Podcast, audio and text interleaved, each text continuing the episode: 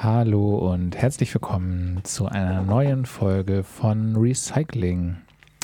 Hier im Freien Senderkombinat in Hamburg, dem FSK, auf 93,0 Megahertz, glaube ich immer. Und auch auf Kabel und wie immer ebenso im Livestream. Und diese Sendung werdet ihr auch nachhören können bei Freie Radios, wie alle unsere anderen Sendungen eigentlich auch. Genau, hier ist Recycling im FSK. Heute mit folgendem Thema. Wir wollen uns mit der AfD und FPÖ auseinandersetzen und diskutieren nach den Wahlen, was das für politische Konsequenzen hat, wo die Unterschiede der Parteien liegen mögen, wo die Gemeinsamkeiten sind und was quasi eine für Politik in Deutschland aus der, AfD, äh, aus der FPÖ zu lernen ist oder eben umgekehrt auch. Dafür haben wir wieder hervorragende Gäste neben den Mit meine Mitmoderatoren. Könnt ihr mal Hallo sagen? Hallo. Hallo. Auch Lothar, deinen Nachnamen habe ich leider vergessen. Galo Bergemann. Lothar Galo Bergemann. Schön, dass du da bist. Ähm, vielleicht für die Zuschauer, dass du dich einmal ganz kurz vorstellst, wer du bist, was so deine Arbeitsschwerpunkte, Interessen sind und ja. Okay. Ja, ich komme aus Stuttgart. Ich bin äh, Mensch sei Dank jetzt äh, Rentner, muss nicht mehr arbeiten. Habe lange in der Krankenpflege gearbeitet und war die Hälfte meines Lebens auch äh, Funktionär, vorwiegend als, in, als Personalrat, freigestellter Personalrat in zwei Großkliniken. Habe also sehr viel Gewerkschaftsarbeit gemacht habe meine Geschichte der linken Irrungen und Wirrungen. Ich sage immer wenigstens unter den 68ern bin ich noch einer von den Jüngsten. Ich war damals 15. Jetzt habe ich euch verraten, wie alt ich bin. Und äh, ja, und musste auch dazulernen aus äh, Fehlern, die ich auch gemacht habe. Ähm, hoffe, ich habe was dazugelernt und versuche jetzt, nachdem ich endlich nicht mehr arbeiten muss, äh, meine Zeit zu nutzen, zu reflektieren und vielleicht auch ein paar Erfahrungen weiterzugeben. Ich schreibe hin und wieder in der Konkrete, in der Jungle World, wenn ich auch gerne wieder mehr schreiben würde. Mache ziemlich viele Vorträge zu verschiedenen Themen, auch bundesweit. Und ja, außerdem gibt es die Gruppe Emanzipation und Frieden oder auf Facebook Emma und Fritz. Das ist so ein Zusammenhang, ein Netzwerk von derzeit gut 20 Leuten, die meisten sind im Großraum Stuttgart. Wir machen Ideologiekritik, wir machen Veranstaltungen, wir machen auch hin und wieder mal kleine Sendungen im Freien Radio für Stuttgart. So vertreibt man sich die Zeit. Ja,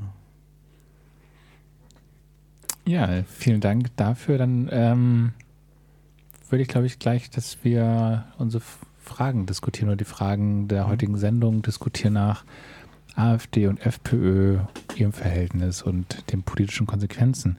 Wir hatten uns überlegt, dass wir eigentlich nochmal mit so einem kurzen aktuellen Anlass starten, weil ja die Wahlen sowohl mhm.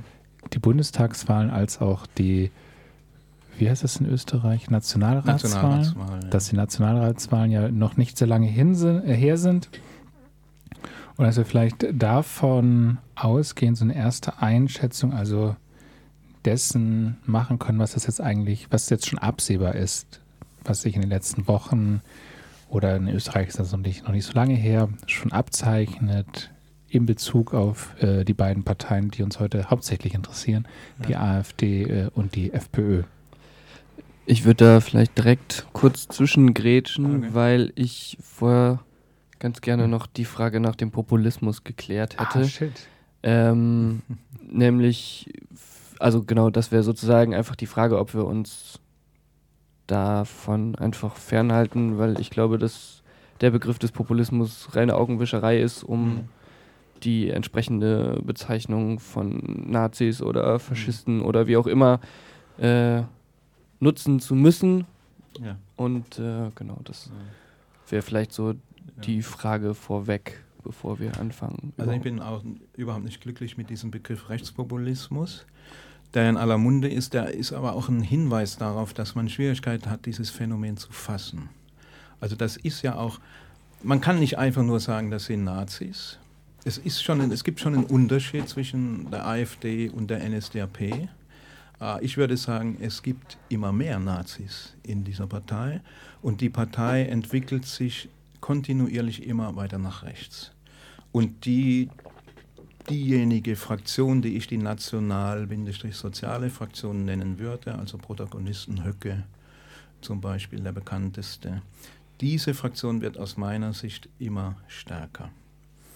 Ähm, also einfach zu sagen, die AfD sind alle Nazis, finde ich nicht korrekt, weil man sich da analytisch auch keinen Gefallen tut. Es gibt schon, es, zum Beispiel ist, ist interessant, dass sowohl die AfD als auch die FPÖ, als auch der Front National und der Wilders in Holland und so, sich sehr stark bemühen, zumindest nach außen den Anschein zu erwecken, als hätten sie nichts mit Antisemitismus zu tun. Das ist ein neues Phänomen. Ich denke, sie haben sehr viel mit Antisemitismus zu tun, aber dass sie sich bemühen, den Anschein zu erwecken, als hätten sie nicht, das ist jedenfalls neu.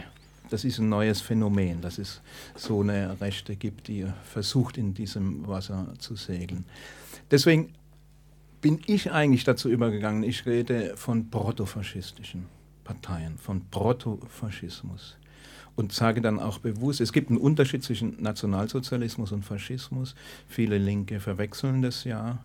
Ähm, ich sage dann aber auch bewusst Faschismus. Das ist erstmal schlimm genug. Also AfD, auf der Suche nach einem sinnvolleren Begriff würde ich den Begriff protofaschistisch anbieten weiß nicht, wie viel du damit anfangen kannst, ob das jetzt mehr klarer ist für dich als populistisch oder ist das auch nur eine Worthülse? Ich weiß ja nicht. Wie, wie kommt das an? Ich glaube, erstmal könnte ich mich darauf gut einlassen. Okay. Ähm, nur die Frage am Anfang, oder es wäre direkt eine Rückfrage, okay. weil ich glaube, dass die Begründung vielleicht eine andere ist.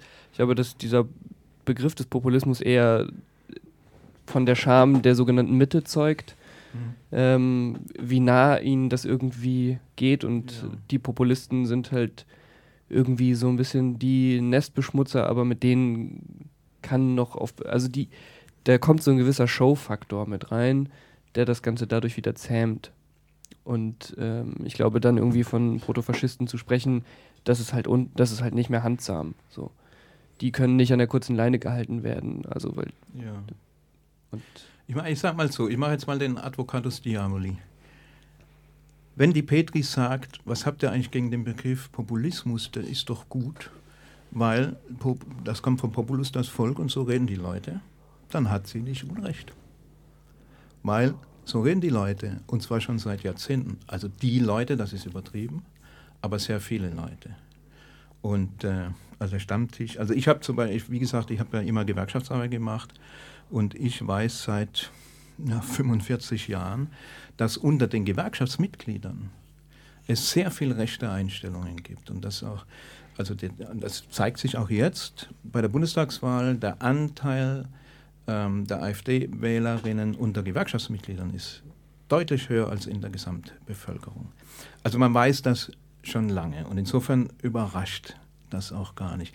Aber wenn ich sagen, da ist ja was dran also an diesem Populismusbegriff. Wenn man Populus als das Volk nimmt, wo es ja herkommt, ich habe Schwierigkeiten mit dem Volksbegriff, aber so reden viele Leute und zwar schon, so reden und denken ganz viele Leute und zwar schon seit Jahrzehnten.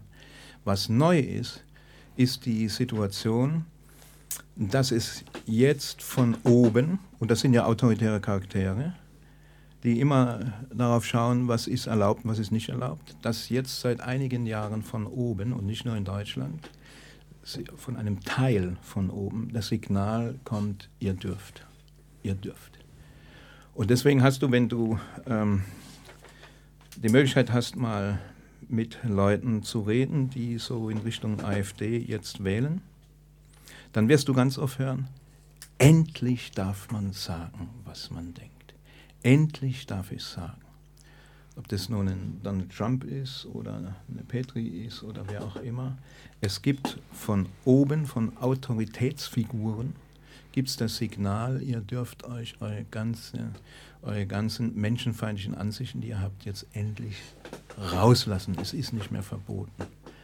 Insofern finde ich schon, ist was dran, wenn ich versuche, mich in diese Leute rein zu verdenken, ist schon was dran, dass sie sagen, es herrscht ja keine Meinungsfreiheit. Ich darf ja gar nicht sagen, was ich denke. Und jetzt dürfen sie und trauen sich immer mehr. Das Problem ist, dass sie heute merken, wie viele sie sind. Aber es, war, es gab schon immer so viele und es gibt übrigens, es gab schon immer mehr als nur die AfD-Wähler und ich glaube auch das Problem ist noch deutlich größer als die gegenwärtigen Zahlen der AfD-Wählerschaft. Ich schätze das Potenzial für so eine wirklich protofaschistische Politik auf, ein Drittel in Deutschland. Aber trotzdem bleibt ja das, das Problem bei diesem Populismusbegriff eigentlich die Verschleierung des, also das Wie wird äh, vermeintlich benannt, aber das Was wird ausgespart. Ach so. Und ja, das ja. ist ja einfach, das meine ich sozusagen ja, mit äh, dieser Scham der Berührung, die da vielleicht vorherrscht. Ähm, weil das Wie der Rede ist ja noch eine ganz andere Frage.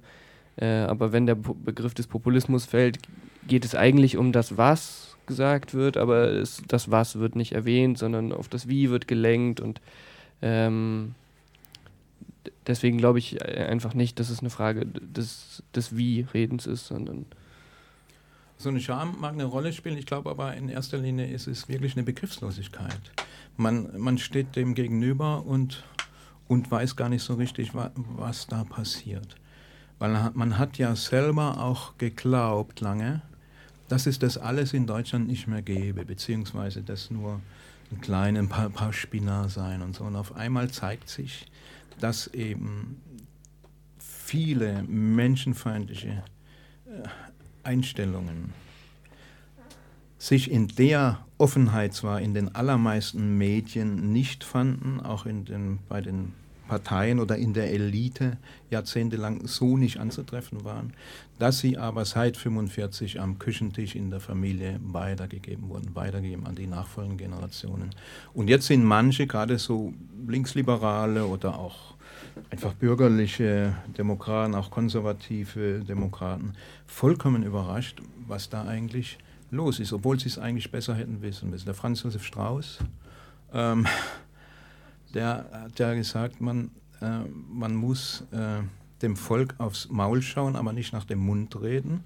Und der hat gesagt, ähm, die Aufgabe der Union ist es sozusagen nichts rechts von sich äh, groß werden zu lassen. Und ich muss sagen, rückblickend, also Strauß war, es gibt genug gegen ihn zu sagen, er war auch immer eine Lieblingshassfigur von uns, auch von mir. Und äh, klar, Strauß, der kalte Krieger, alles klar. Aber das war nicht falsch. Also wenn ich mir das rückblickend betrachte, der Strauß hat irgendwie schon offenbar ein Gefühl dafür gehabt, was im, was im Volk los ist in den Stammtischen. Ähm, er hat es damals schon als einer der wenigen, glaube ich, in diesem Spruch formuliert. Weil das ist eigentlich, im Prinzip ist das nichts Neues. Das ist im Prinzip nichts Neues. Neu ist, dass es jetzt aus den Leuten herausbricht, sie sich ermutigt fühlen, das zu machen, weil sie von oben Signale kriegen. Und das, man, das ist ja auch, wie der ganze Diskurs sich verschiebt. Also von der Willkommenskultur in Anführungszeichen bis heute. Der ganze Diskurs verschiebt sich. Es wird nur noch über die AfD geredet, gerade in diesem Bundestagswahlkampf, nur noch über die Flüchtlingsfrage. Und alle Parteien, alle Parteien entwickeln sich unter dem Druck der AfD nach rechts. Und warum entwickeln sie sich nach rechts?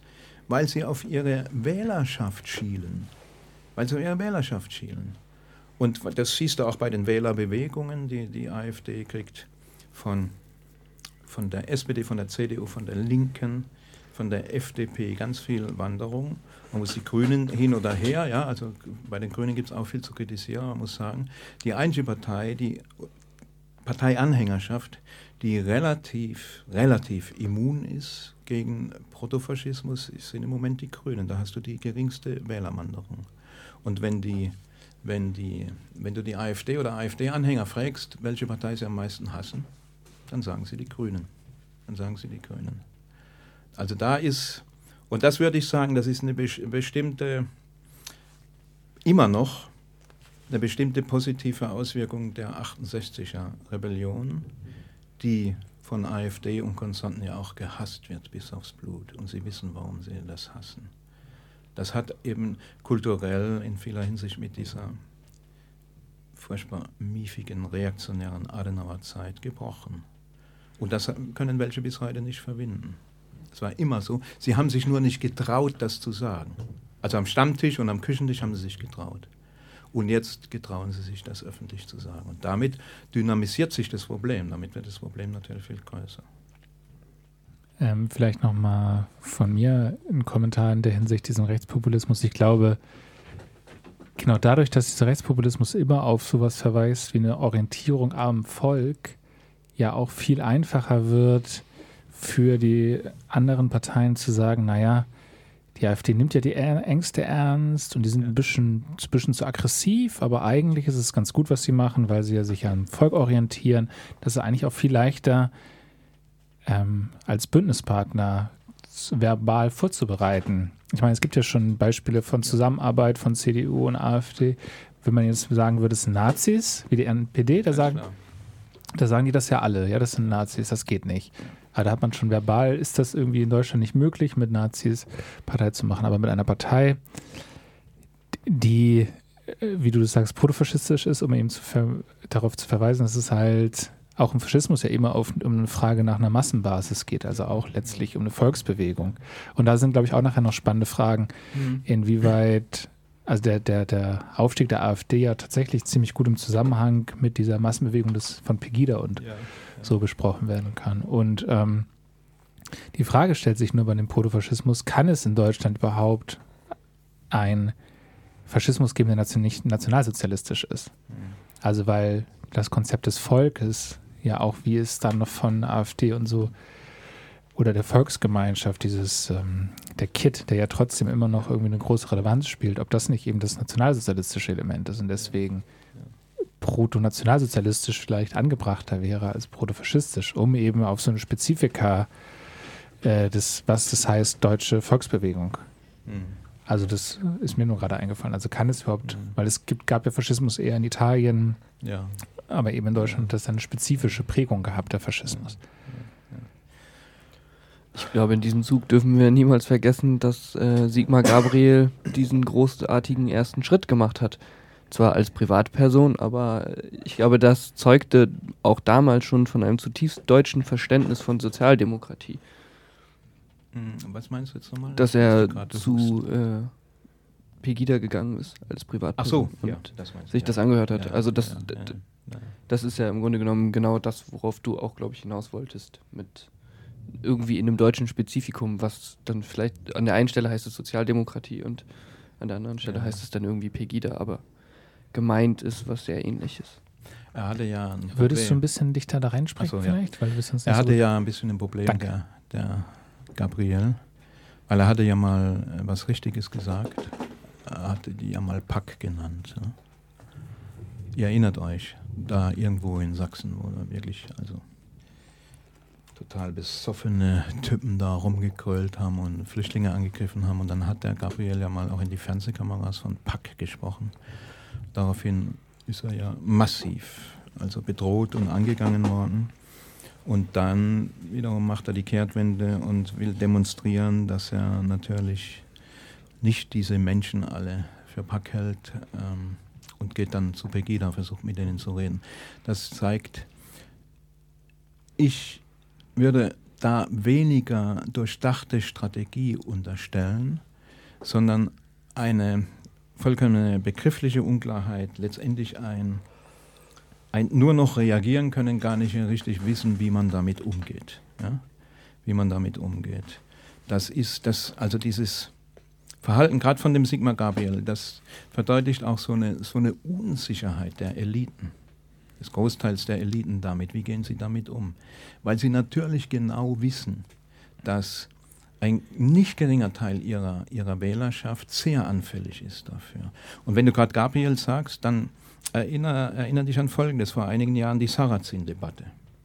Deutschland schafft sich ab und dieser ganze Mist, diese ganzen menschenfeindlichen Thesen, wo, wo Sarrazin dann redet von Leuten, die ökonomisch für nichts gebraucht werden, außer äh, ständig neue kleine Kopftuchmädchen zu produzieren und so weiter und so weiter. Ihr erinnert euch. Und damals gab es eine Umfrage vom Handelsblatt. Äh, 56 Prozent der Deutschen unterstützen das, unterstützen das. Nur ein knappes Drittel ist entschieden dagegen und viele sind unentschieden. So. Und damals, Sigmar Gabriel als SPD-Vorsitzender hat damals in der Zeit in einem Text, der eigentlich im Prinzip gar nicht so schlecht war, erläutert, warum ein Sarrazin, der ja SPD, in der SPD ist, nicht in der Sozialdemokratischen Partei bleiben kann. Und wenn du, wenn du das, diesen Artikel nochmal liest, da sind durchaus vernünftige Argumente drin. Und es ist sang- und klanglos untergegangen. Und Gabriel war nicht irgendwer, sondern SPD-Vorsitzende. Ist sang- und klanglos untergegangen. Das heißt, es hat sich herausgestellt, dass einer wie Sarrazin, das war schon vor sieben Jahren, glaube ich, ähm, noch nicht mal aus der SPD mehr auszuschließen ist.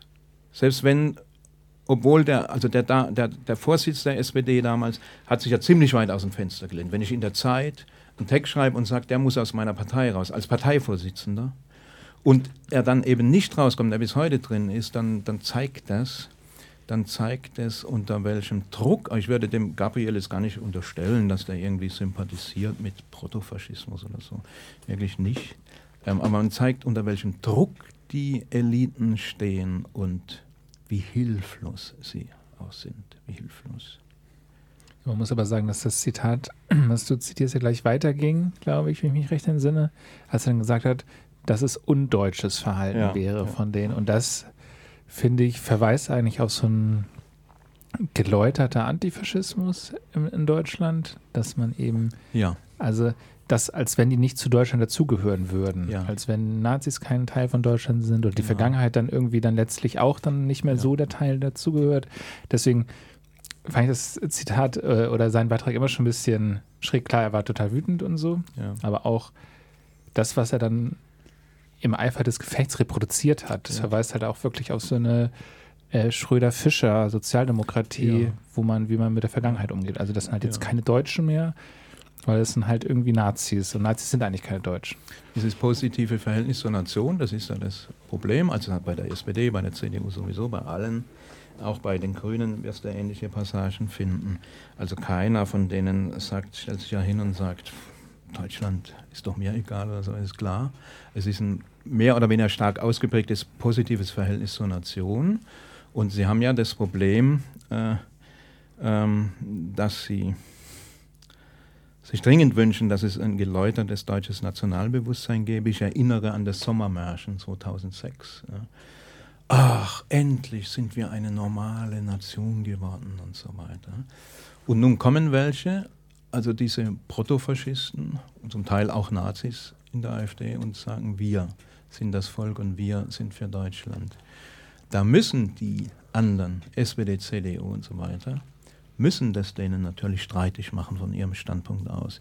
Die können von ihrem Standpunkt aus nicht sagen, Deutsch, ja, dann seid ihr AfDler halt für Deutschland, wir sind sowieso nicht für Deutschland, sondern die müssen sich streiten mit denen um darum, was ist Deutsch. Das zeigt natürlich die Beschränktheit, die Enge, die Widersprüchlichkeit auch der Realpolitik, die da, die da drin ist. Auch das würde ich nicht ähm, jetzt als irgendwie ähm, Vorfaschistisch oder so bezeichnen, wenn Gabriel sagt, das ist undeutsch. Das ist sehr unsympathisch, wenn er das sagt, das ist sehr unsympathisch. Aber was soll denn der Vorsitzende einer sozialdemokratischen Partei Deutschlands anderes machen, als sich auf Deutschland positiv zu beziehen? Damit verteidige ich das nicht. Mhm. Ich denke, da, da werden die Widersprüche der Realpolitik deutlich. Also SPD, CDU, FDP und auch die Grünen äh, können nicht dadurch die AfD ausgrenzen, dass sie sagen, wir sind aber nicht für Deutschland. Das ist unvorstellbar. Das ist die mhm. Aufgabe von Ideologiekritik, von, von äh, äh, emanzipatorischer, von linksradikalen Kritik im, im guten Sinne des Wortes, aber von ähm, Parteien kann man das, glaube ich, gar nicht verlangen. Das wird nicht funktionieren. Nee, aber ich äh, finde, was darauf verweist, ähm, um vielleicht auch noch einen Schritt weiter zu gehen in unserer Debatte, ähm, wieso kann das eigentlich sein, dass die auf einmal alle nach rechts rutschen? Es mhm. muss ja einen spezifischen ja. Ursprung in der ja. äh, Konstitution dieser Parteien sein. Und da hattest du ja, glaube ich, eigentlich ganz richtig gesagt, äh, so eine Orientierung am deutschen Wohl letztlich oder am Volkswohl, was ja dann auch heißt. Und ich finde, man sieht das eigentlich besonders gut bei den Rechtsaußen der CDU, also mit Seehofer und mhm.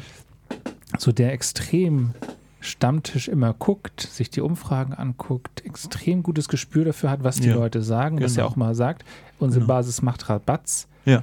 Weil wir zu, ja. ich weiß nicht, ob er Rabatz sagt, aber weil wir zu, zu flüchtlingsfreundlich genau. sind.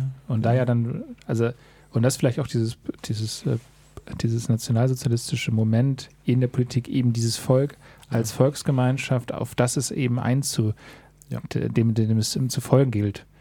So nicht so, als dass die Politik jetzt irgendwie eigene Sachen macht im Wohle der Vernunft oder ja. whatever oder der Vielheit oder so, sondern eben des, des Volkes und damit irgendwie, was wir ja auch schon angerissen haben, weil du es ja auch gesagt hattest, ne, dass sich in allen Parteien jetzt nach der, nach der Wahl oder schon vor der Wahl so ein Rechtsruck möglich ja, war, ja. weil es eben genauso, aha, scheinbar ist nur noch die AfD die Leute, die eigentlich wirklich auf das hören, was das Volk sagt, also auf diese, dieser ganze Angstdiskurs, ja, der total davon gebreitet, ja, die haben halt Angst und die AfD schafft das gerade gut, genau. äh, das zu kanalisieren, parteipolitisch. Und wir müssen das halt auch machen. Aber das ist eine rassistische Angst, die die ganze Zeit genau. da artikuliert wird. Ja, das ist ja der Hintergrund dieser Rede von die Sorgen und Nöte der Menschen ernst nehmen und so. Weil das kriegen die natürlich auch mit. Die, krieg, die kriegen doch mit, das ist ja auch nicht falsch, wie die Leute denken. Also ich habe äh, in, in Mannheim, im Wahlkreis Mannheim Nord, äh, das ist so ein klassisch immer SPD gewesen und da gibt es auch noch so ein paar wirkliche so alte Arbeitergebiete, die sich bis heute erhalten haben. Ähm, da hat, da ist die SPD, jetzt bei der Landtagswahl in Baden-Württemberg ist schon etwas her, so gnadenlos untergegangen gegen einen AfD-Kandidaten, den kein Mensch kannte. Kein Mensch kannte. Der hat keine einzige Wahlkampfveranstaltung gemacht. Das war in Mannheim-Schönau, ganz im Norden. Der hat keine einzige Wahlkampfveranstaltung, keiner hat, hat ihn gekannt. Und der wurde gewählt. Und nicht der SPD-Kandidat, der sich klassisch bemüht hat, um die, also von, von dem, vom Zebrastreifen bis dass die Schule neuen Anstrich was eben so Kommunalpolitik ist. Die waren völlig am Boden zerstört, die Sozialdemokraten da in Mannheim Schöner, ja? weil ähm, der AfD-Kandidat, die AfD hätte auch im Besenstiel kandidieren lassen können, da wäre gewählt worden. Und das ist natürlich, das macht natürlich den, zum Beispiel jetzt den Leuten, die noch aktiv sind in der SPD, die kriegen das jeden Tag mit, wie ein großer Teil ihrer Klientel denkt. Und daraus kommt dann die Rede von die Sorgen und Nöte der Menschen ernst nehmen. Also die wissen, ich glaube, meine These ist schon, dass die, die Politik unter Druck von unten steht. Unter Druck von unten steht. Und wenn, und wenn die AfD das sagt, wir sagen, was das Volk denkt, dann ist dabei Propaganda, aber leider nicht nur Propaganda, sondern ist auch was dran. Und es sind deutlich mehr als die 12 oder 13 Prozent. Deutlich mehr, die ganz ähnlich denken. Ich glaube, dass die Politik gerade eher unter Druck von rechts steht. Naja, aber das Rechts ist unten. Die, unten ist immer das größere Problem. Die Führer sind nie das wirkliche Problem. Das wirkliche Problem sind die Fans, die diese Führer brauchen. Und dieser der Druck kommt von nicht wenigen von unten. Wir können, also die Karriere dieses, irrsinnig, dieses irrsinnigen Satzes, wir können doch nicht alle aufnehmen. Ja? Ist so ein irrsinniger Satz, ja, weil wir sind alle und, und so weiter und so weiter. Ähm, aber die, macht, jeder sagt ja das, jeder. Es gibt kaum einen Menschen, der diesen Satz nicht mehr sagt. Und das ist der, der Druck, der rechte Druck von unten. Ja, aber es braucht schon auch immer wieder diese Tabubrecher oder Brecherinnen, ja. die dann ja. jedes in jeder Talkshow ja. aufstehen und gehen. Äh, oder ein Höcke, der einfach in einer Rede ungefähr alles, alles versucht äh, anzugreifen, was irgendwie genau. äh, da ist. Also die braucht es schon so ganz, die weil Natürlich so, zum Beispiel Pegida hat ja hat in einem gewissen Maße nicht funktioniert irgendwann. Also irgendwann ist das sozusagen versiegt äh, aber trotz, also was heißt versiegt, aber sozusagen die Splitter davon rutschen jetzt irgendwie ja. wieder in die AfD rein, genau. die aber dann deutlicher strukturiert genau. ist und vor allen Dingen viel mehr äh, als nationale Bewegung zu verstehen ja. ist und nicht ja. wie diese Pegida Absolut braucht es die Führer und die Tabubrecher, die braucht es natürlich. Aber die können nur deswegen zu Führern werden und deswegen Anklang finden, weil, weil sie eben genau das äh, zum Ausdruck bringen, was viele denken oder fühlen oder fühlen. Ja? Endlich sagt es mal einer, so gut könnte ich es gar nicht sagen, wie es der Höcke sagt. Endlich sagt es mal einer. Also das gibt ja, das, es gibt eben einen starken Resonanzboden. Weil wenn es den nicht gäbe, dann könnte den Höcke ja noch was erzählen. Aber es gibt diesen Resonanzboden unten. Und das wird mit, dem, mit der Karriere der AfD sichtbar. Im Grunde wird ein Problem sichtbar, das es schon lange gibt, das viele nicht wahrhaben wollten. Das wird jetzt sichtbar, aber es wird nicht nur sichtbar, sondern es potenziert sich natürlich, weil das entwickelt jetzt eine unheimliche Dynamik. Und jetzt sitzen sie im Bundestag, haben ganz neue Möglichkeiten. Ähm, insofern wird das, ist das ein qualitativer ein großer qualitativer Wechsel, der natürlich auch beängstigend ist und der, der die Situation weiter verkompliziert. Ja. Genau, also ich glaube, was man auch nicht vergessen darf, oder was immer, also der Druck von unten, also ich meine, die Politiker sind halt auch ganz normale Deutsche, dementsprechend haben die eben eher, nein, ich meine, Deswegen geben sie natürlich immer, also die Logik des äh, politischen Systems immer, natürlich brauchen sie ihre Wählerstimmen und gleichzeitig natürlich auch noch eigene Interessen, die da äh, mitspielen. Und gleichzeitig ist da so eine Art bestimmte Eigenständigkeit des politischen Systems, würde ja auch andere Sachen ermöglichen. Aber es scheint ja so, dass ja alle wirklich nur so extrem volksorientiert sind, dass alle dann diesen Rechtsrutsch mehr oder weniger ohne Probleme mitmachen, je nachdem welche. Also die, die Linkspartei hat dann Streitereien und alle möglichen haben irgendwie Streitereien, aber es scheint ja wirklich diesen Rechtsrutsch schon seiner ganzen Weile vorzubereitet zu geben oder zu geben. Und was auch wichtig ist, glaube ich, genau das mit diesem Phänomen, dass es das schon insofern immer gab, was ja auch diese äh, enthemmte Mitte-Studien, hm. diese deutsche Zustände-Studien, also quantitativ, qualitative Studien zur ideologischen Verfasstheit des Deu ja. der deutschen Bevölkerung gezeigt, dass ja. es dieses Potenzial, was die AfD abschöpft, so, weiß gar nicht, was dann immer Zahlen sind, 20, 25 Prozent durchaus der Wählenden sein können, oder der Bevölkerung sein ja, können, die mehr, diese äh, mehr oder weniger geschlossen rassistisch, antisemitische Weltbilder haben. Das heißt, da eben noch krass Luft nach oben ist. Und das ist eigentlich ja vielleicht, ha, ich will eigentlich immer auch wieder zur FPÖ mal kommen, aber die ja dann tatsächlich diese Ergebnisse schon erreicht hat. Oder die AfD in ja, Sachsen, ja. Sachsen-Anhalt, da sind sie ja wirklich schon da.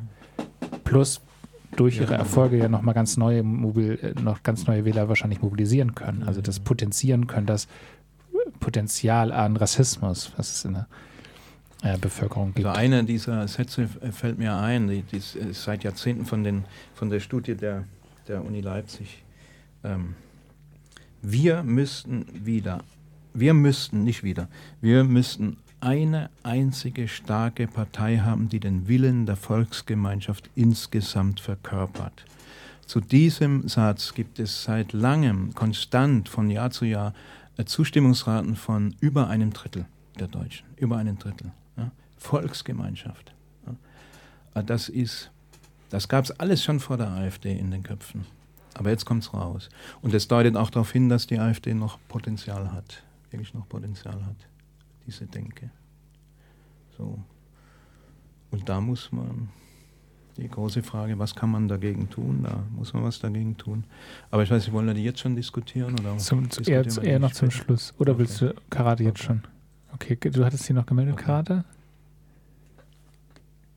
Äh, nee, ich wollte nur was an. Aber das kann auch aber gerne. hinten anstehen. Aber nee, es ging einfach nur darum, dass äh,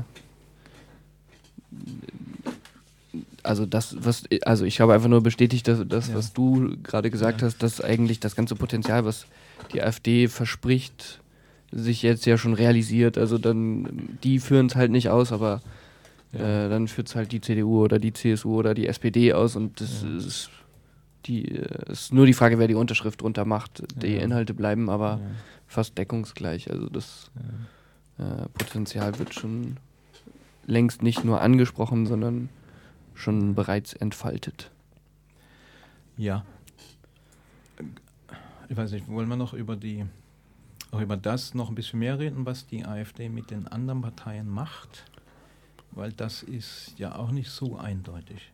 Also ich will mal, ich sag mal einfach. Ja, aber ich finde eigentlich, dass wir ganz gut damit weitermachen können. Dann können wir uns okay. nach, nochmal nach, also diesen okay. Folgen erstmal für die restliche Politik okay. widmen, was ja auch so ein bisschen noch diese Frage, die ich äh, außerdem am Anfang noch gleich gestellt hatte, nach den Wahlen betrifft. Und dann nochmal stärker zu gucken, also wenn man auch über diese Gegenstrategien spricht, mhm. was kann man eigentlich aus Österreich ja. im Sinne von lernen oder was ja. sind, was sind da für Erfahrungen gemacht worden? Ja, es klingt irgendwie so positiv, ne? was sind da für Erfahrungen gemacht worden mit einer protofaschistischen Partei, die schon sehr, sehr viel länger mhm. und auch noch anders. Die nie weg war. Die nie weg war, ja. Ja, die, nie, die hat eine schöne, schöne, in Anführungszeichen, Kontinuität. Ja. Genau, deswegen würde ich vorschlagen, dass wir wirklich vielleicht diese Frage aufgreifen und weil du hattest dir ja dann auch gleich gesagt, äh, Lothar, dieser, ob es sowas wie ein Rechtsruck der anderen Parteien zu beobachten ist ja. und inwiefern das vielleicht oder wo da die Brüche markiert sind, was ja auch wichtig ist, Brüche offenzulegen ja. für Fragen der politischen Strategie. Also wer genau. Äh, wo sind die verbliebenen Leute? Ja, ja, also vielleicht magst du da noch zu was sagen. Also, es gibt, ich sag mal so provokativ, ich bin kein Prophet und so, aber ich stelle mir zunehmend die Frage, wie lange die Union eigentlich noch zusammenhält. Weil es gibt, äh, also erstens sind in anderen europäischen Ländern diese konservativen Parteien auch schon länger zerbrochen. Da ist Deutschland eigentlich so hinterher. Ähm, Kannst du das ein bisschen genauer gibt, sagen, auf wen du dich da beziehst? Mit also in Italien und in Frankreich, die, diese einstmal großen, starken konservativen Parteien, die sind ziemlich zerbröckelt in verschiedene Fraktionen auch.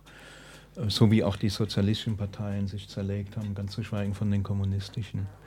Ähm und wenn ihr jetzt nach dem, in der CDU redet man jetzt über dieses Bundestagswahlergebnis. Und es gibt im Grunde zwei Linien nach meiner Wahrnehmung, die immer weiter auseinanderdriften. Die eine ist die Seehofer-Linie, die sagt, wir müssen weiter nach rechts gehen. Wir müssen deutlich als Union ein stärkeres rechtes Profil haben, ähm, um die Leute wieder wegzukriegen von der AfD. In die andere Linie, das wäre so, dafür steht zum Beispiel Julia Klöckner und andere, die sagen, Nee, das ist genau der falsche Weg. Damit stärkt man die nur. Wir haben als CDU nur eine Chance als Partei der konservativen demokratischen Mitte. Das sind Auseinandersetzungen innerhalb der CDU, CSU jetzt, von der ich nicht weiß, wie die das auf Dauer, diesen Laden eigentlich noch unter einen Hut kriegen wollen. Also natürlich, man kann immer irgendwelche verbal Kompromisse schließen, die werden aber nicht halten. Die werden nicht halten, weil es ist die, wie geht man damit um? Ist die Frage. Man hat auf einer anderen Ebene, in anderen Zusammenhängen, mal in der Linkspartei das Gleiche, ja, setzt sich dieser, ja, ähm, ringslechte Wagenknechtflügel durch oder nicht, da gibt es ja auch Auseinandersetzungen.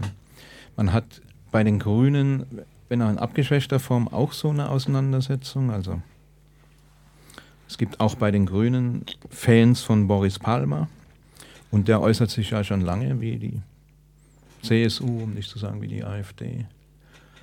Ähm, die, also der Erfolg der AfD treibt, glaube ich, auch die Auseinandersetzung innerhalb der anderen Parteien voran. Und da, ich sehe da was so wie Spaltpilze in den Parteien wachsen. Weil es gibt ja nicht, die sind ja alle nicht einförmig, diese großen, immer noch großen Parteien. Da gibt es ja auch verschiedene Denkrichtungen und man sollte ihnen nicht unterstellen, dass die jetzt alle irgendwie geil seien auf so eine faschistische Entwicklung oder so. Sondern es gibt da schon auch, und das würde ich auch der CDU sagen, die CDU hat nach 45 wirklich eine, eine große Leistung vollbracht. Das habe ich auch lange nicht gesehen, aber sie hat wirklich ähm, wie der CDU hat sich eine bürgerlich-demokratische Rechte in Deutschland etabliert. Und das gab es vorher nicht. Das gab es noch nie in Deutschland. Der hat sich eine bürgerlich-demokratische, konservative Rechte ähm, organisiert und die, es war, ich finde, war tatsächlich über Jahrzehnte in der alten BRD äh, eine Leistung der CDU, dass sie effektiv verhindert hat, dass rechts von ihr was groß wird. Aber die, dieser Konsens, der geht flöten. Aber das würde ja bedeuten, dass das Auftauchen der AfD einfach nur das Spektrum der Demokratie erweitert hat und damit irgendwie förderlich für eine gesellschaftliche Pluralität und Auseinandersetzung gewesen wäre, was ja faktisch einfach so nicht mhm. ist. Das verstehe ich jetzt nicht ganz. Wieso? wieso Na, weil du gesagt hast, dass sozusagen die Streitereien innerhalb der Parteien intensiver werden, weil sie weiter auseinanderdriften aufgrund der, ja. Des Auftauchens der AfD. Das würde ja sozusagen ein das wäre ja schon fast ein Stärken der Demokratie, weil es äh, eine größere ja. Meinungspluralität gäbe oder oder am Ende entstehen halt äh, Splitterparteien, was aber. Na, würde das nicht unter Stärkung von Demokratie, sondern als Krisenphänomen erstmal fassen.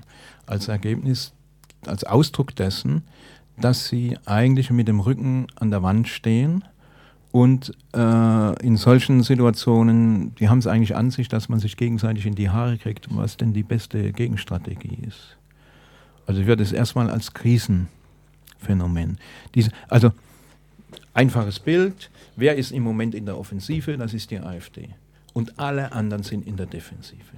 Und alle anderen sind am Überlegen und fangen sich an, auch zu streiten, in die Haare zu kriegen. Wie gehen wir damit um, mit dem Phänomen? Das so, glaube ich, die Situation haben wir gerade. Und die allen anderen, zu denen gehören auch nicht nur die Parteien, sondern da gehören auch reflektiert linke, emanzipatorische, ideologiekritische Leute, die auch in der Defensive sind. Also, wir hier an den Mikrofonen, ich glaube, wir sind ja auch in der Defensive, sonst würden wir über so einen Blödsinn gar nicht reden wollen, ne? weil es macht uns doch Probleme. Macht uns doch Probleme. Das ist erstmal Fakt. Ja, ich finde da, genau, ich glaube auch, dass man jetzt wirklich auch beobachten kann, dass die Parteien jetzt nochmal über den Kurs streiten. Aber ich meine, gerade du hast das Beispiel der CDU mhm. ähm, genannt. Da bin ich mir nicht ganz sicher. Insofern, weil wenn man sich überlegt, was die Vorgängerregierung mit diesem Asylpaket 1 oder ja. 2 ja die ganzen AfD-Flüchtlingspositionen eingekauft hat ja. und dann sich noch zu streiten, wir müssen jetzt aber nochmal rechter werden, dann ist die Frage, man hat die gesamte Flüchtlingspolitik eingekauft, die auch Klöckner und alle möglichen ja mitgetragen haben. Das ist ja auch schon ein, ein krasser Rechtsrutsch. Und wenn ja, dann klar. noch gesagt wird, wir wollen jetzt noch nach rechts aufschließen, ja. das heißt, eigentlich ja die AfD überholen letztlich. Oder sowas in der Art. Ich meine, damit die Überflüsse, also das ist ja eh die Frage noch mit den Strategien, ob die scheitern, aber allein in der CDU oder auch bei der SPD, also die SPD hat ja auch diese ganzen Kompromisse mitgetragen, die ganzen ja, Pakete und damit ja eigentlich auch schon AfD-Politik gemacht. Ja, klar. Und dann ist es immer, also ich meine, im besten Fall, aber im besten Fall sorgen diese Konflikte dafür, dass es vielleicht jetzt in der SPD möglich, woanders sehe ich das eigentlich gerade nicht, dass man sich nochmal besinnt und sagt, man darf diese rechten Politik nicht machen, das ist Schrott, so verlieren wir alles. Seit ja. 20 Jahren jeder. Ähm, und ähm, genau, deswegen brauchen wir eine neue Linksausrichtung oder eine soziale Ausrichtung oder so. Aber das ist ja eigentlich, wenn man sich das anguckt, genau, CDU, SPD haben das immer schon, haben die AfD-Position ja. schon kopiert. Ja. Die Linkspartei streitet sich gerade. Ja. Scheinbar ist zwei Matches, hat jetzt Wagenknecht und Co. gewonnen. Also mhm. der ausländerfeindliche Flügel, wenn man das so möchte, oder der flüchtlingsfeindliche Flügel. Mhm. Und da bleibt das eben auch abzuwarten, ne? wie weit, ob sich die andere, die Partei nochmal da irgendwie zusammenreißt oder auch noch weiter den Rechtsschwenk machen möchte. Und deswegen, genau, wenn dann Seehofer sagt, wir müssen noch nach rechts die Flanke schließen, das ist ja, ich meine, was soll da noch kommen? Außer. Ach, es geht schon immer noch weiter nach rechts. Ja. Also, ähm, noch, äh, noch leben wir nicht im Faschismus. Also äh, da, nach rechts sind immer noch, ist viel möglich, immer noch weiter. Das ja. ist leider, das ist zynisch, aber das ist so. Da hast du recht, aber ich meine, wenn er das sagt, dann ist es ja, also ich meine, was nach der AfD gibt es nur noch den Faschismus. Ja. Insofern, ja. weil die einfach schon sowas von rechts sind, dass dann eigentlich schon lange das demokratische Spektrum ja, ver so weit verlassen hat. So deswegen ist das ja eher noch so eine, also, also das ist halt einfach eine krasse Drohung ja, eine klar. krasse Bedrohung, was da jetzt mit diesem, jetzt müssen Absolut. wir da aufschließen. Absolut, ja. Das, ähm und auch wenn Seehofer jetzt geschasst wird, was ja passieren kann bei seinem nächsten Parteitag, da stehen ja auch eher die noch kommt, rechteren als kommt er. Der Söder, der ist auch, der ist auch nicht besser. Also, ist klar, ja. Ist klar. Na, ist ja auch einfach nur die Frage, wann die erste Koalition mit der AfD eingegangen wird oder wann die erste Regierungsbeteiligung auf Landesebene. Sachsen-Anhalt gibt es ja im Landtag offenbar schon gemeinsame Abstimmungen und so weiter, das ist klar. Das ist, das ist nur eine Frage der Zeit. Ja, und das werden. Ich denke auch, dass darüber auch die Spaltungstendenzen in der, in der Union selbst, die werden größer. Die werden größer. Und wenn die Petri versucht ja jetzt auch was ein bisschen angeblich Neues aufzuziehen mit ihrer blauen Wende, ähm, wenn die sagt, es gibt einen Bedarf an einer bundesweiten CSU, hat sie natürlich recht.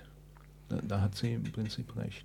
Das gibt ja auch schon lange Umfragen. Also wenn die CDU und die CSU getrennt antreten würden zur Bundestagswahl, hätte so eine bundesweite CSU und das auch schon seit langem ein Potenzial von 20, 25 Prozent bundesweit. Und äh, ja, und die CDU in Bayern auch ungefähr so 30 Prozent, also neben der CSU auch so ungefähr 30 Prozent. Ähm, das wird ja schon lange durchgespielt, immer. Strauß damals mit der Drohung und so, der Trennung, kommt jetzt immer wieder. Und ich glaube, dass sich diese Tendenzen verstärken. Wenn man in der Defensive ist, dann streitet man sich. Wie kommt man raus? Hm. Ja. Und in der Situation sind sie gerade. Und ich, ich weiß wirklich nicht, wie die, wie die Union äh, auf Dauer zusammenbleiben kann. Ich glaube, die, die Spaltungstendenzen werden auf jeden Fall größer. Ja. Aber die Gefahr, also das Problem, dass es irgendwann eine Koalition mit der AfD gibt, ja. kann ja wirklich auch über, ich meine, eigentlich ist ja dieses Gedanken des Volkes und der Volksorientierung ja. das Moment, wo man zusammenfindet. Ja. Und das sind ja auch Rechtspopulisten, keine Nazis. Also Rechtspopulisten geht, das haben wir, Nazis haben wir gelernt, das geht nicht. Ja. Rechtspopulisten geht. Deswegen können wir halt zusammen in Sachsen-Anhalt schon Sachen zusammen durchsetzen, wo wir uns eigentlich gar nicht bräuchten. Und wenn die AfD eben ihr Potenzial von dem, was sie ja an rassistischen Stereotypen so versammeln kann, dann bei 30 Prozent oder 25 Prozent bei der nächsten Bundestagswahl ist, dann ist es einfach eine unfassbar starke Partei. Ja. Und äh, ja, und eigentlich steht das bevor, weil es eigentlich jetzt auch vorbereitet wird, insofern ja. auf kleinen Ebenen.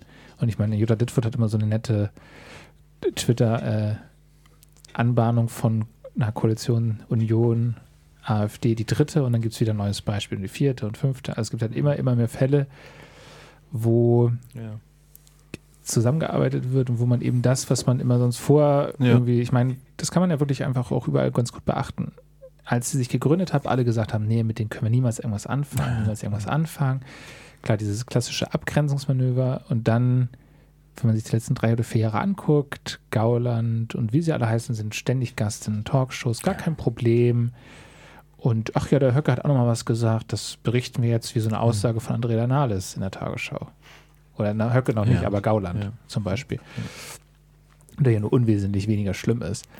Und also eigentlich, und auch ja in der, in so der Medienberichterstattung ja auch die Frage gestellt wurde, ey, wenn die ganzen Leute so denken, dann müssen wir doch irgendwie auch uns daran orientieren. Ja, also wir können ja, doch jetzt ja nicht ja. diese abgehobene, also eigentlich hat man sich diesen Lügepresse-Vorwurf zu Herzen genommen genau. und gesagt, man muss jetzt auch wirklich mal genau. auf die Leute hören. Das heißt, es wird eigentlich so, so ein gesamtgesellschaftlicher Rechtsruck immer weiter äh, prozessiert, ja, letztlich.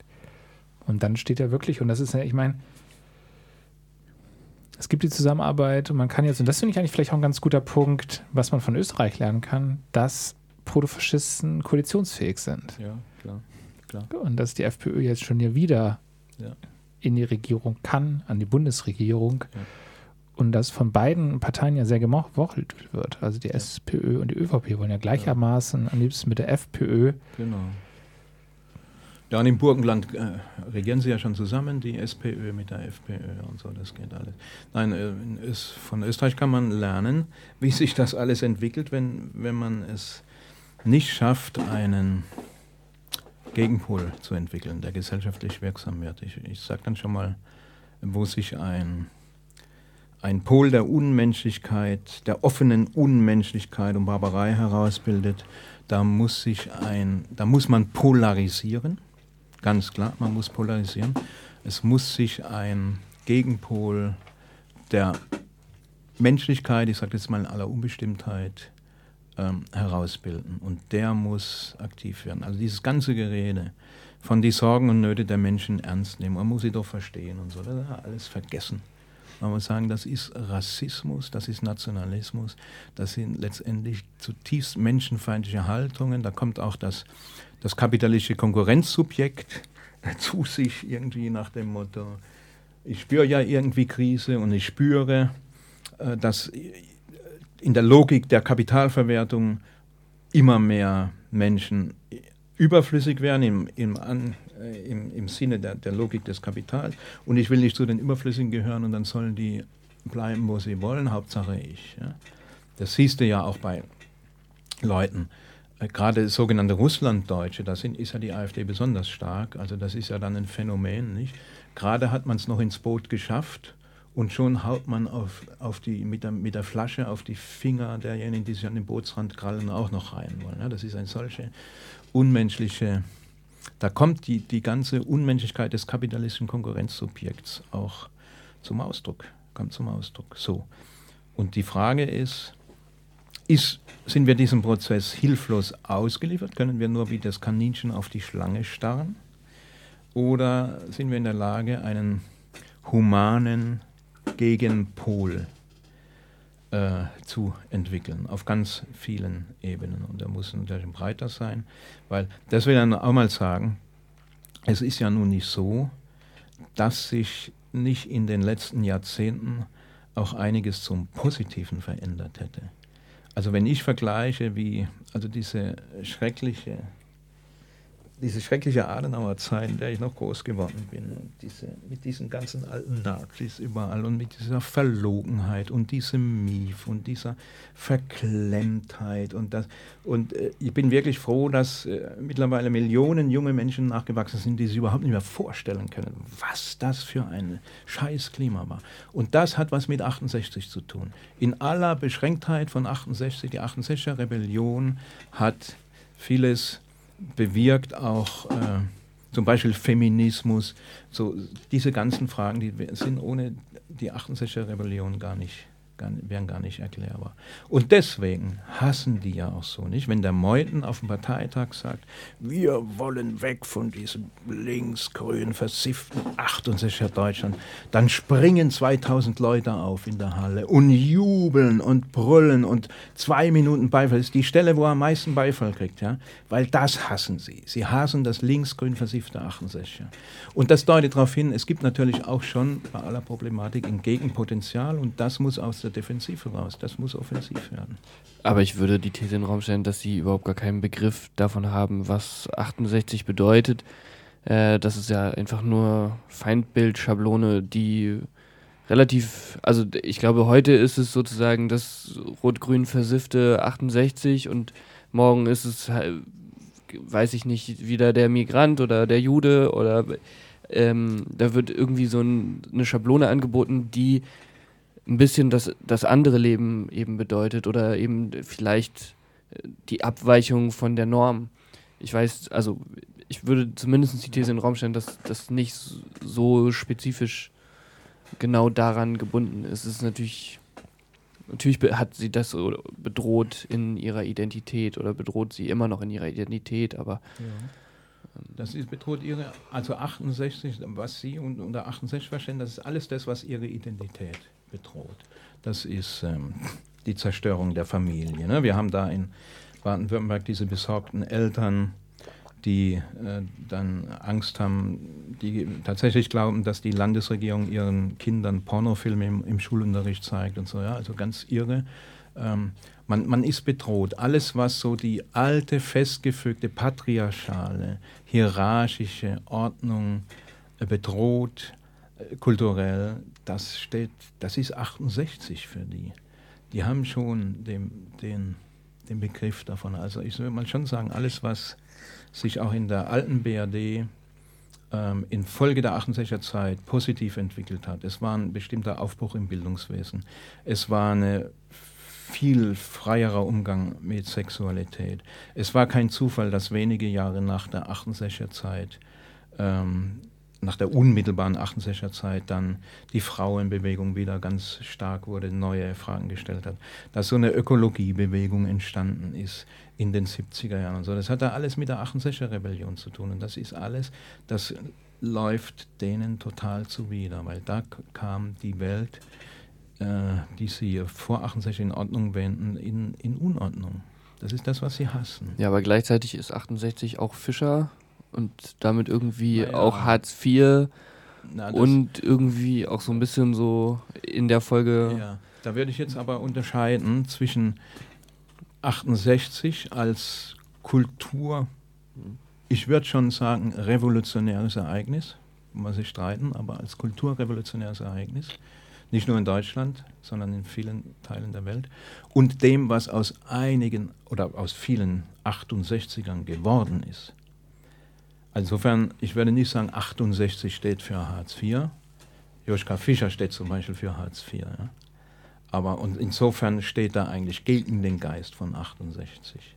Wenn er auch natürlich äh, als 68er damit, also wenn es sowas gab wie einen Geist von 68, es waren ja immer zwei Sachen. Das war ja, es war einmal, also jetzt in Schlagworten, die, diese Hippie-Szene und so und Flower Power und so. Und es war aber auch die dezidiert politische äh, Sache und die war doch sehr sozial, sozialistisch. Und insofern, also wenn es sowas gäbe wie einen Geist von 68, würde ein Hartz IV dem total widersprechen. Würde genau sagen, lieber Joschka, du hast dich ziemlich weit entfernt von dem, was du mal vertreten hast. Und der Hartz IV, auch Schröder, dabei ist ja auch alle die Generation. Was war Schröder für ein antikapitalistischer Juso-Vorsitzender? Ja? Aber dann würde ich schon sagen, hey Leute, ja, ihr habt das verraten, wofür ihr als Junge mal auf die Straße gegangen seid, würde ich schon sagen, ja. Weiß nicht, du bist nicht ganz einverstanden, aber ich kann jetzt das jetzt wirklich nicht nachvollziehen, wenn du sagst, 68, das ist doch auch Hartz IV. Nein, 68 ist nicht Hartz IV. Es gab 68, 68er, Alt-68er, die nachher Hartz IV gemacht haben. Aber das ist eben, das findet man immer leider, dass Leute, die in der Jugend mal revolutionär waren und so, im Alter immer übler werden. Aber es, es gibt auch noch ein paar andere 68er. Aber das ist nicht die entscheidende Frage, sondern die entscheidende Frage ist, was war so der Inhalt dieser Kulturrebellion oder Revolution, würde ich schon also ich würde da auch also vielleicht gar nicht, ja. also das ist auf jeden Fall eine spannende Diskussion, die ja, können wir an ja, anderer Stelle vielleicht fortsetzen, genau. aber äh, ich glaube, es, es reicht ja sozusagen, dass, dass diese Schablone da ist, mhm. um da auf dem Parteitag die Leute zu agitieren und ähm, hassen sie. sie hassen es. Die Schablone bleibt aber leer. Also es gibt wahrscheinlich keine innerparteiliche Auseinandersetzungen innerhalb der AfD zum Thema 68. So, das interessiert die eigentlich. Also muss nur einer sagen und alle stimmen zu, das hassen sie. Deswegen. Genau, ja. ja. Das stimmt. ja. ja. Ja, ähm, wollen wir vielleicht ein Musikstück hören? Wir haben jetzt so die erste Stunde rum. Ähm, und dann können wir ja danach nochmal stärker Richtung Österreich einsteigen. Jo. Ähm, dann hören wir uns in ein paar Minuten wieder. Jo.